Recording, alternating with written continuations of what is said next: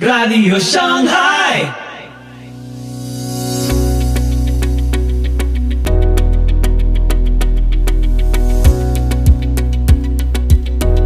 Muy buenos días, muy buenas tardes, muy buenas noches y muy bienvenidos a Radio Shanghai. Soy Pipo Biglione y este es el episodio 244 de la sexta temporada. Hoy, la crucifixión de Cristo con R.C. Sproul. La cúspide de la obra redentora de Jesús se produjo cuando fue clavado en la cruz y soportó el juicio que le correspondía a su pueblo. En este episodio, R.C. Sproul considera la satisfacción de la justicia divina que tuvo lugar en la crucifixión de Cristo. Te invito a escuchar este episodio atentamente. En la sesión de hoy veremos de forma rápida la crucifixión de Cristo. Todos estamos familiarizados con la frase del apóstol Pablo de que nada se propuso saber excepto a Cristo y este crucificado. Por supuesto, ese fue un ejemplo de una hipérbole apostólica, porque Pablo también sabía mucho más y escribió sobre muchos otros temas, además de la cruz de Cristo. Pero lo que Pablo estaba diciendo con ese comentario era que en la crucifixión alcanzamos la cúspide de la obra de Cristo, la cima, el punto más alto de la misión a la que fue enviado a cumplir. Ahora, si hubiéramos sido testigos oculares de la crucifixión el Viernes Santo, creo que es poco probable que nos hubiéramos dado cuenta de que estábamos viendo un acto de importancia cósmica, que estábamos viendo una expiación. Las personas que estaban reunidas allí en el Gólgota tenían diferentes perspectivas sobre lo que estaban viendo. Desde el punto de vista de Caifás, la ejecución de Jesús fue una oportunidad política para mantener a los romanos lejos del Sanedrín judío. Para Pilato también fue un acto de conveniencia política para calmar a la tumultuosa multitud que gritaba por la sangre de Cristo. Para el ladrón en la cruz, quien reconoció la identidad de Jesús, lo vio como un acto de injusticia, pero ¿quién como observador vería en este acto una expiación que tendría implicaciones de tan largo alcance. Para entender la profundidad de lo que sucedió en la cruz, tenemos que ver las epístolas del Nuevo Testamento en las que recibimos la interpretación del significado del evento de la cruz. De forma breve, permítanme buscar en Romanos capítulo 3, donde el apóstol Pablo dice estas palabras en el versículo 21. Pero ahora, aparte de la ley, la justicia de Dios ha sido manifestada, confirmada por la ley y los profetas. Esta justicia de Dios por medio de la fe en Jesucristo es para todos los que creen, porque no hay distinción. Por cuanto todos pecaron y no alcanzan la gloria de Dios, todos son justificados gratuitamente por su gracia por medio de la redención que es en Cristo Jesús, a quien Dios exhibió de forma pública como propiciación por su sangre. Hay dos comentarios que el apóstol hace aquí eh, en referencia a nuestra justificación que se relacionan con la obra de Jesús. Una es con respecto a la palabra redención que veremos de cerca en unos momentos pero la que quiero que veamos ahora es su referencia a este acto de propiciación de que en la muerte de Jesús, en el derramamiento de su sangre, hubo un acto de propiciación. ¿Qué significa eso? El judío que lea este material lo entendería a la luz de la celebración del día de la expiación en el Antiguo Testamento. Eh, se discute en cuanto a la importancia, cuál era el día más importante del año, la celebración de la Pascua o la celebración del día de la expiación. Pero el día de la expiación anual, Yom Kippur, tenía lugar cuando el sumo sacerdote era consagrado para una tarea especial. Él mismo tenía que hacer una ofrenda de un novillo como sacrificio y luego debía tomar dos machos cabríos, uno que sería enviado como macho cabrío expiatorio al desierto y el otro que lo matarían. Y luego el sumo sacerdote, después de hacer los rituales de limpieza, se le permitía entrar en el lugar más sagrado de Israel, en el Sanctus Sanctorum, el lugar santísimo, detrás del velo, en el borde del lugar santo, donde solo el sumo sacerdote podía ir, y entraría en el lugar santísimo llevando consigo la sangre del sacrificio que había sido muerto. ¿Y qué debía hacer con él? Debía tomar esa sangre y rociarla sobre el propiciatorio. Y el propiciatorio que estaba en el lugar santísimo era el trono de Dios. Y el propiciatorio era la tapa de este trono. Y dentro del trono estaba, por ejemplo, la vara de Aarón y los diez mandamientos o la ley de Dios. Y así en este ritual la sangre se rocía sobre el trono de Dios, indicando un sacrificio de sangre a fin de satisfacer las demandas de la justicia de Dios. Así que lo que estamos viendo en un acto de propiciación es un acto de satisfacción. Este concepto es algo extraño para nosotros porque se nos ha dicho con frecuencia que Dios es un Dios de amor, es un Dios de misericordia, Él es un Dios de gracia que nos perdona libremente de nuestros pecados y la idea que tenemos entonces de Dios es que todo lo que Dios tiene que hacer para reconciliarnos con Él es simplemente otorgarnos su perdón. Pero cuando pensamos así, olvidamos que Dios es santo olvidamos que Dios es justo. Y al final del pasaje que acabo de leer en Romanos 3, dice que fue exhibido como una propiciación por su sangre a través de la fe para demostrar su justicia, porque en su tolerancia Dios había pasado por alto los pecados que se cometieron antes para demostrar en ese tiempo su justicia, a fin de que Él sea justo y sea el que justifica. Entonces, cuando Dios justifica a su pueblo, no lo hace solo mediante un acto unilateral de perdón, porque hacerlo así sin satisfacción, sin expiación, sin propiciación, sería una completa violación de su propia justicia. Dios no le guiñará el ojo al pecado. Dios no pasará simplemente por encima de él sin exigir un castigo por ello. De modo que en todo el ritual elaborado del día de la expiación vemos el simbolismo del sacrificio de sangre que se da para propiciar la ira de Dios para satisfacer su justicia. Ahora, llegamos al Nuevo Testamento y leemos el libro de Hebreos y en el libro de Hebreos nos recuerda que la sangre de toros y machos cabríos no puede expiar nuestros pecados. Toda esa acción elaborada de matar al macho cabrío y rociar su sangre en el propiciatorio no va a salvar a nadie de sus pecados porque no hay ningún valor inherente e intrínseco en la sangre de un macho cabrío para efectuar la propiciación.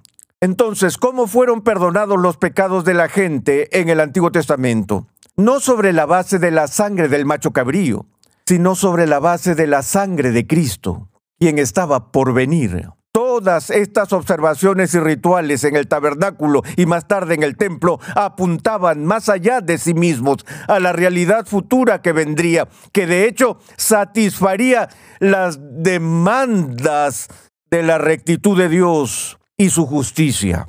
También mencioné aquí en este texto que Cristo fue enviado para traer la redención. Y este concepto de redención también está vinculado a toda la obra de Jesús en la cruz.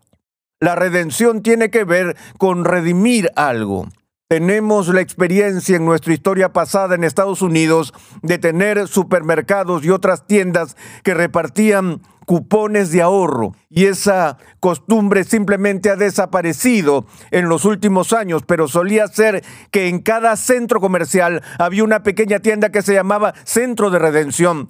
Y en ese centro de redención había todo tipo de electrodomésticos y herramientas, bicicletas, lo que sea, y cuando tenías muchos cupones acumulados, podías cambiarlos por algún objeto de uso real, porque en realidad no hacías efectivo los cupones, redimías los cupones para comprar lo que sea que tú querías. Y eso es lo que está pasando aquí con la redención. La redención es un acto de compra, es un acto económico, por así decirlo. Y Jesús en la cruz está comprando algo, está comprando a alguien, redimiéndolo o pagando el precio de la redención. Una vez más, en el Antiguo Testamento tenemos situaciones en las que cuando las personas no podían pagar sus deudas, ellos podían entregarse a su deudor y empezar el proceso para ser contratados como servidumbre hasta que la deuda fuera pagada.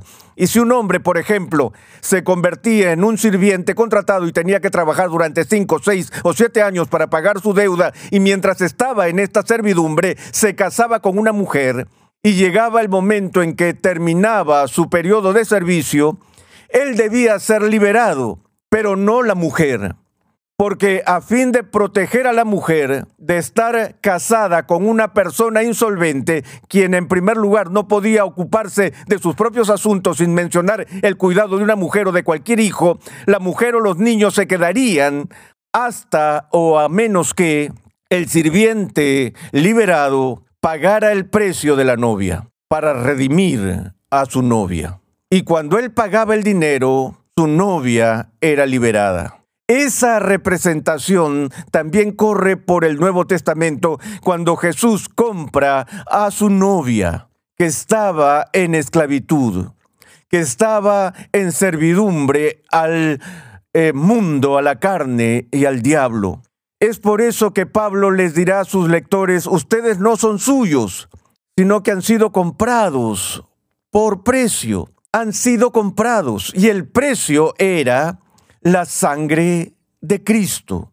O deberíamos decir la vida de Cristo, porque en las categorías judías la vida estaba en la sangre y la razón por la que se requería la sangre no era tan solo que ellos podían raspar al animal y sacarle un poco de sangre y eso cumpliría con lo necesario para el sacrificio. No, la sangre era derramada porque la vida era requerida en pago por el pecado, porque en el principio el castigo por todo pecado era la vida. Es decir, en el proceso de redención del Antiguo Testamento, muchas veces el que compraba a alguien para sacarlo de la esclavitud era un pariente. Y ese pariente era conocido como el pariente redentor, el pariente que pagaría por la liberación de su hermano o hermana o madre o quien fuera. Por eso en las categorías del Nuevo Testamento Jesús es el supremo pariente redentor y él hace el pago por ese precio en la cruz.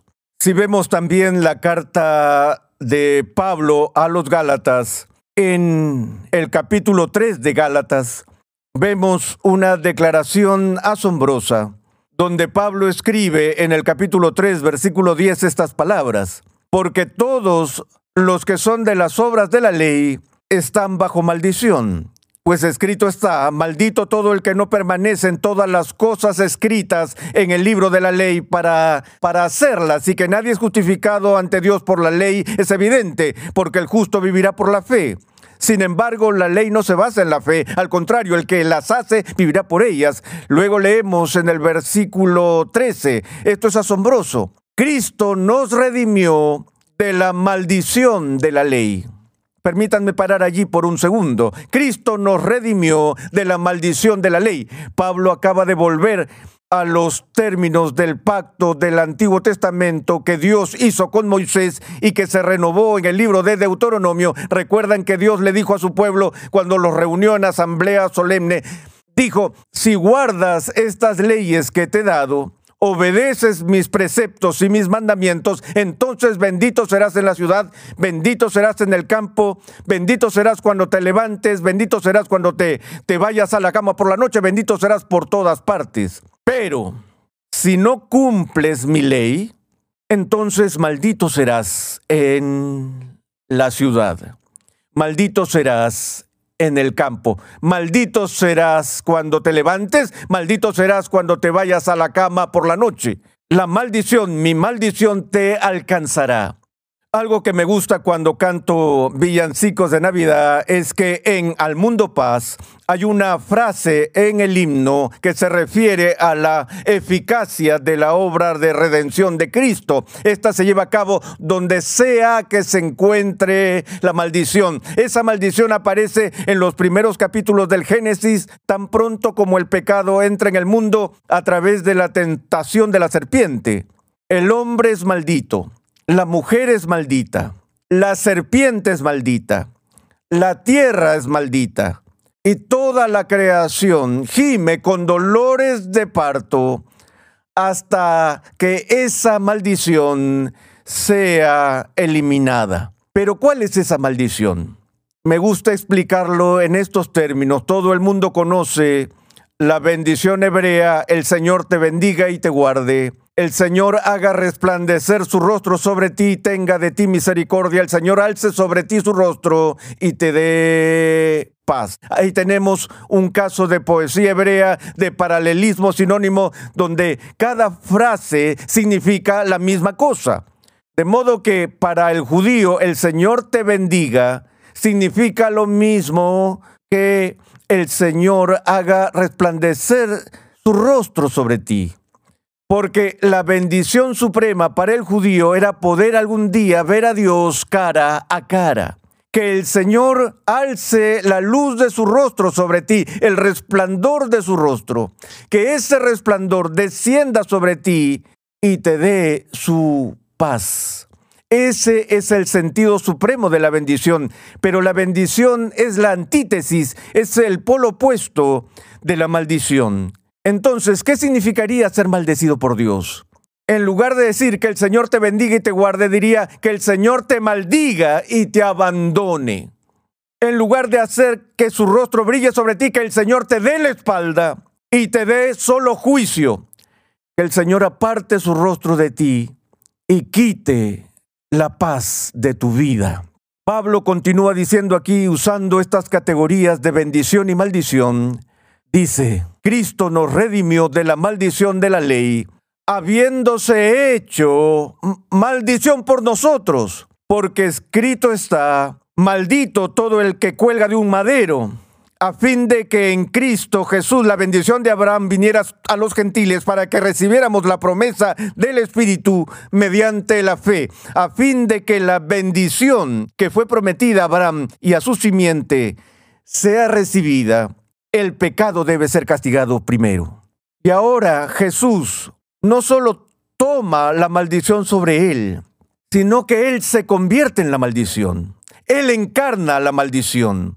Él tiene que ser completamente abandonado por Dios. La agonía por la que Él grita en la cruz, Dios mío, Dios mío, ¿por qué me has abandonado? Ocurrió cuando Dios apagó las luces. El Padre le da la espalda a Jesús. Una vez se imputan a Jesús todos nuestros pecados. Él vino a ser el espectáculo más repugnante del universo y Dios es demasiado santo como para ver el pecado, por lo que le dio la espalda, para que fuera maldecido, para que no seamos maldecidos y en su lugar podamos ser bendecidos. Pero gracias a Dios, la maldición de Cristo no duró por la eternidad. Fue solo por un momento allí en el Gólgota. ¿Saben? He dicho esto muchas veces que cuando la gente habla de la crucifixión, hablan y hablan sobre el dolor físico que soporta alguien que está sujeto a los clavos y espinas y la lanza en el costado. Me pregunto si es que Jesús llegó a sentir todo eso. Miles de personas murieron así, pero solo una recibió la plenitud de la maldición de Dios en medio de su crucifixión. Y finalmente, antes de entregar su espíritu, dijo, Tetelestai, consumado es. Y se entregó en las manos de aquel que acababa de maldecirlo, y fue recibido una vez más en la presencia del Padre. La humillación, el sufrimiento, la maldición había terminado. Y sin embargo Jesús todavía tenía más trabajo por hacer. Es por eso que la historia no termina el viernes, la historia no termina en la cruz. El domingo está por llegar, porque la obra de Jesús continúa.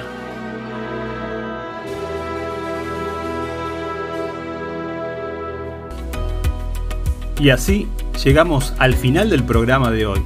Recordá que podés seguirnos en Facebook e Instagram, dejanos tus comentarios y si te gusta, compartilo. Los invitamos, Dios mediante, a escuchar nuestro próximo episodio y que Dios los bendiga.